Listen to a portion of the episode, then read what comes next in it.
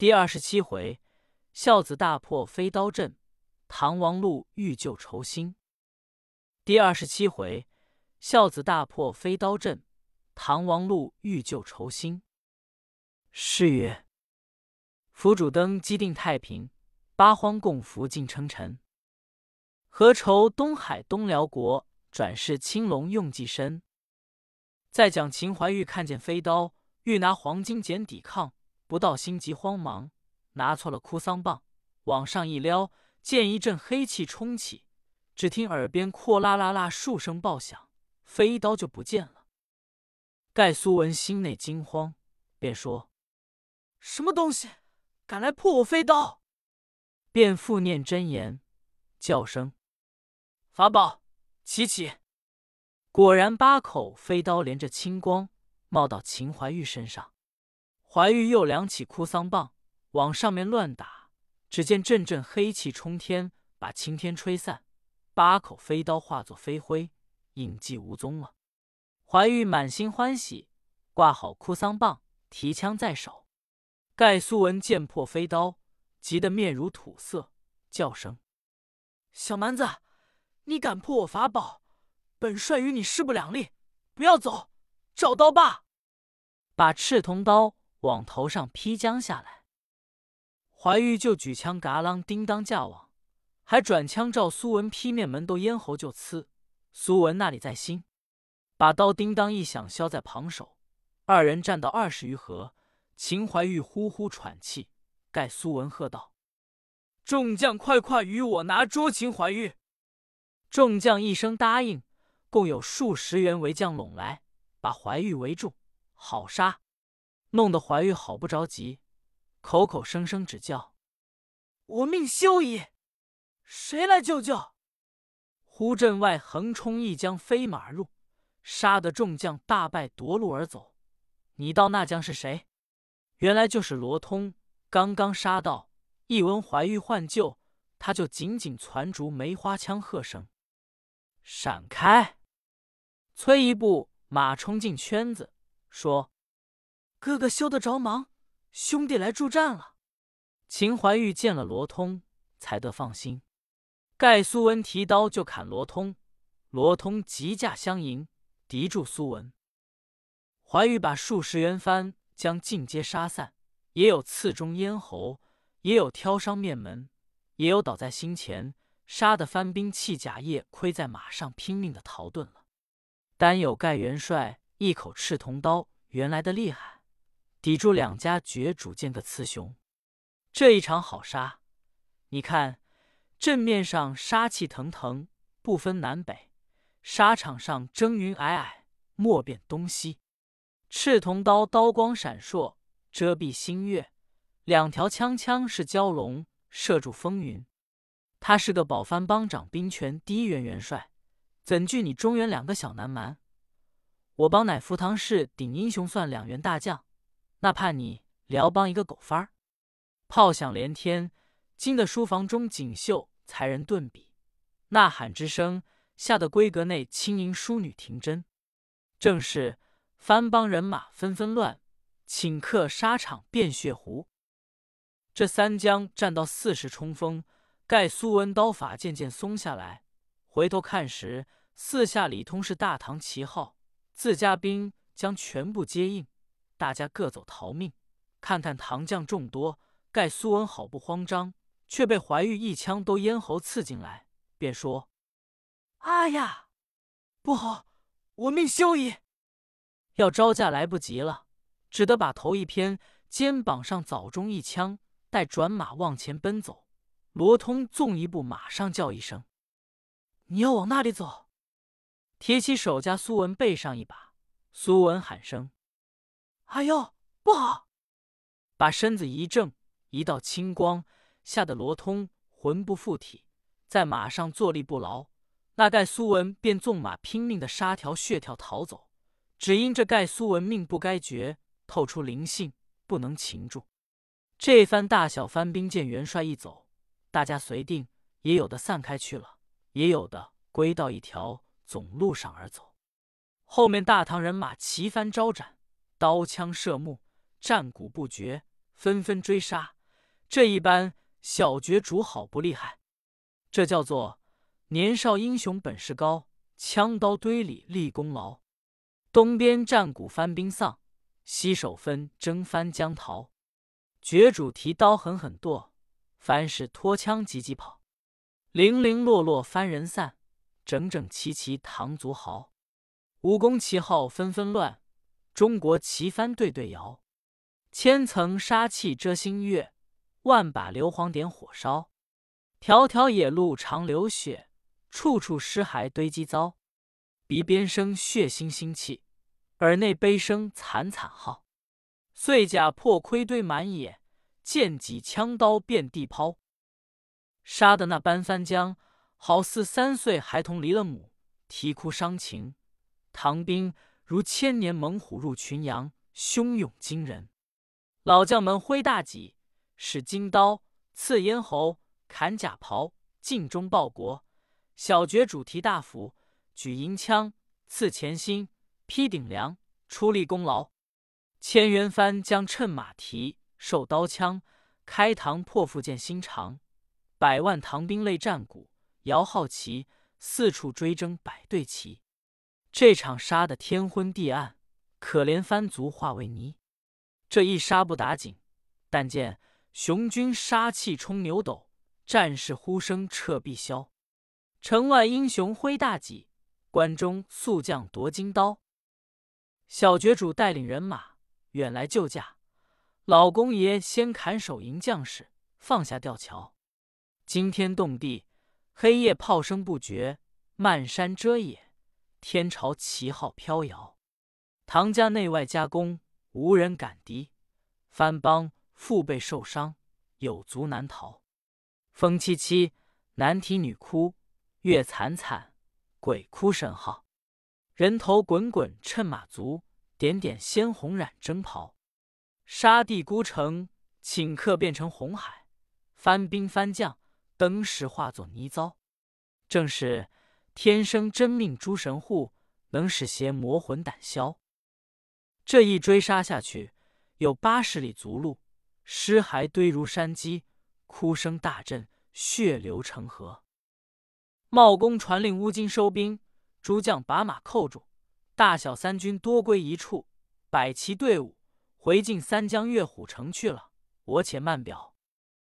令言讲，这高见庄王有盖苏文保护，只是吓得魂不在身，看见唐朝人马不来追赶，才得放心。元帅传令，把巨将鼓擂动。番兵依然同聚，点一点，不见了一大半，共伤一百十五员。将高见庄王说：“魔家开国以来，未尝有此大败。”盖苏文说：“狼主在上，今日那一场大战，损兵折将，多害在中原秦蛮子之手，不到如此汹涌。本帅九口飞刀被他进行破掉，有这等大败，请狼主放心。”且带领人马退往贺峦山扎住，待臣再往猪皮山见木角大仙，练了飞刀，再来保驾，与唐邦打仗，勿要杀他个片甲不回。庄王道：“既如此，元帅请往。”这盖苏文前往猪皮山去，路程遥远，正有许多耽搁，我且慢表。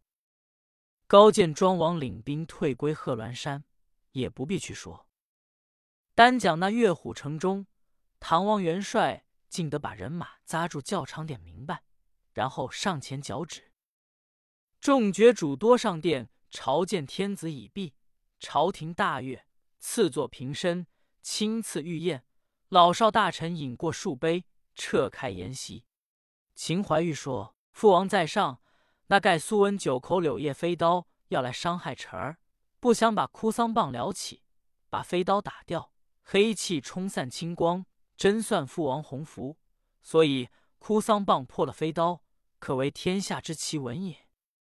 程咬金听见，不甚欢喜，说：“陛下在上，这哭丧棒看起来倒是一件宝贝了，真乃天下有，世间稀，无处寻的宝物。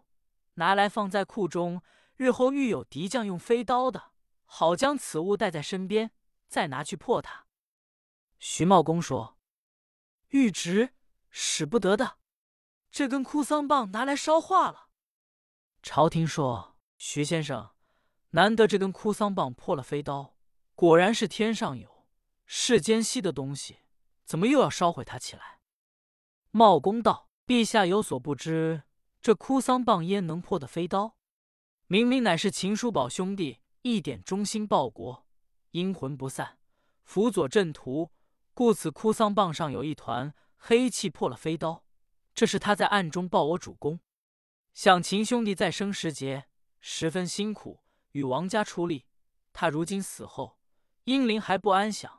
随孝子秦怀玉到东辽保驾，望陛下速速降旨，烧化了这哭丧棒，等秦兄弟冥府安享，阴间清净些。朝廷听说道：“既有这等事。”将哭丧棒拿来烧化了。秦怀玉领旨将哭丧棒烧化，秦琼阴魂才得放心而去。自此在城中安养三五日，外边十分清静，并无将士前来讨战，番兵影响俱无，城门大开也不妨，众将尽皆欢心。朝廷空闲无事，这一天早上思想出城打猎，便问徐茂公道：“徐先生。”寡人今日欲往城外打猎，可肯随朕去吗？徐茂公笑道：“臣不去。”朝廷说：“既然军师不去，也罢了。”啊，诸位王兄御侄们在此，那个肯保寡人出城去打猎？茂公在旁丢个眼色，把头摇摇。众爵主身服军师，明知其故，大家不应。尉迟恭也小军师有些古怪，便说：“臣今日身子不快，改日保驾，望我主恕罪。”程咬金说：“你们大家不去，臣愿随驾前去。”茂公喝道：“你这个呆子匹夫，今日不宜行动，我们多不去，谁要你多嘴？”咬金道：“这么，臣也不去了。”朝廷说：“徐先生。”你不肯去就罢，怎么连别人都不容他随朕去起来？寡人今日一时高兴要去出猎，为何偏不保朕驾去？到底有什么缘故？请先生讲个明白。茂公道：“陛下有所不知，今日若到城外打围，要遇见阴梦贤臣薛仁贵的。”朝廷听见大悦道：“寡人只道出去要见什么灾殃。”所以你们多不肯随朕。若说遇见阴梦贤臣，乃是一桩喜事，朕巴不能够要见他，只是难以得见。若今日打猎可以遇见此人，乃寡人万幸了。降旨备马，待朕独自前去。茂公说：“这因梦贤臣福分未到，早见不得我主。还有三年福薄，望陛下不必去见他。过了三年。”班师到京，见他未未晚也。朝廷道：“难道他早见朕三年，还要折寿不成？”军师说：“他寿到不折，只怕有三年牢狱之灾。”朝廷说：“哎，先生一发混账了。这牢狱之灾，只有寡人做主，那个敢将他监在牢中，如今连发心要见，总不把他下牢狱的。”茂公道：“既如此，陛下金口玉言说了，后来薛仁贵有什么违条犯法之事，陛下多要赦他的。”朝廷说：“这个自然赦他。”军师说：“既如此说过，陛下出去打猎便了。”贞观天子打扮完备，上了素双马，并不带文臣武将，单领三千铁甲兵、八百御林兵人马出了东城，竟往高山险路。荒郊野外之所而行，离了岳虎城有四五里之遥。到一旷阔地方，朝廷降旨摆下围场，御林兵也有仗剑追虎，也有举刀砍鹿、放鹰捉兔、发箭射熊，正在场中跑马打猎。朝廷龙心欢悦，把坐骑带往左边树林前。忽见一只白兔在马头前跑过，天子连忙扣弓搭箭，嗖的一箭，正射中兔子左腿。那小雌兔作怪，全部滚倒，竟带了金披御剑往大路上跑了。朝廷暗想：朕的御剑怎被这兔儿带了去？必要追他拖来。天子不肯弃这只金披玉剑，把马加上三鞭，豁刺刺刺随定白兔追下来了。这天子单骑追下来有二三里路，纵然赶不上。朝廷扣住了马，不思量追赶了。那小这兔奇怪，见朝廷不敢，也就停住不跑了。那天子见兔儿蹲住，又拍马追赶，此兔又发开四蹄往前跑了。纵然。朝廷驻马，此兔也住；朝廷追赶，此兔也就飞跑了。不想追下来有二三十里路，兔子忽然不见，倒赶得气喘吁吁，回转马来要走，只看见三条大路，心下暗想：朕方才一心追这只白兔，却不曾认清的来路。如今三条大路在此，叫我从那条路上去的事，正在马上踟蹰不决。只见左边有个人马下来，头上顶盔，身上冠甲，面貌不见，只因把头伏在判官头上，所以认不出是那个。天子心中暗想：这个人亮来不像藩将的将官，一定是我帮的成王兄。他有些呆头呆脑的，所以伏在判官头上，待朕叫他一声看。成王兄，休要如此戏耍！抬起头来，寡人在这里。便连声叫唤，惊动马上这位将军。耳边听得“寡人”二字，抬起头来，不好了！两道雉尾一竖，显出一张铜青脸，原来就是盖苏文。他只因飞刀被哭丧棒打毁，所以闷闷不快，要上猪皮山去练飞刀。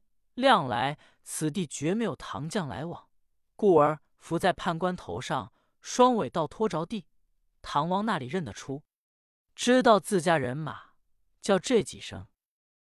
盖苏文见唐天子单人独骑，并无人保驾，心中欢喜，大喝道：“咦，马上的可是唐同吗？上门买卖，不得不然，快割下头来使吧！”把手中的赤铜刀起一起，把马拍一拍，追上来了。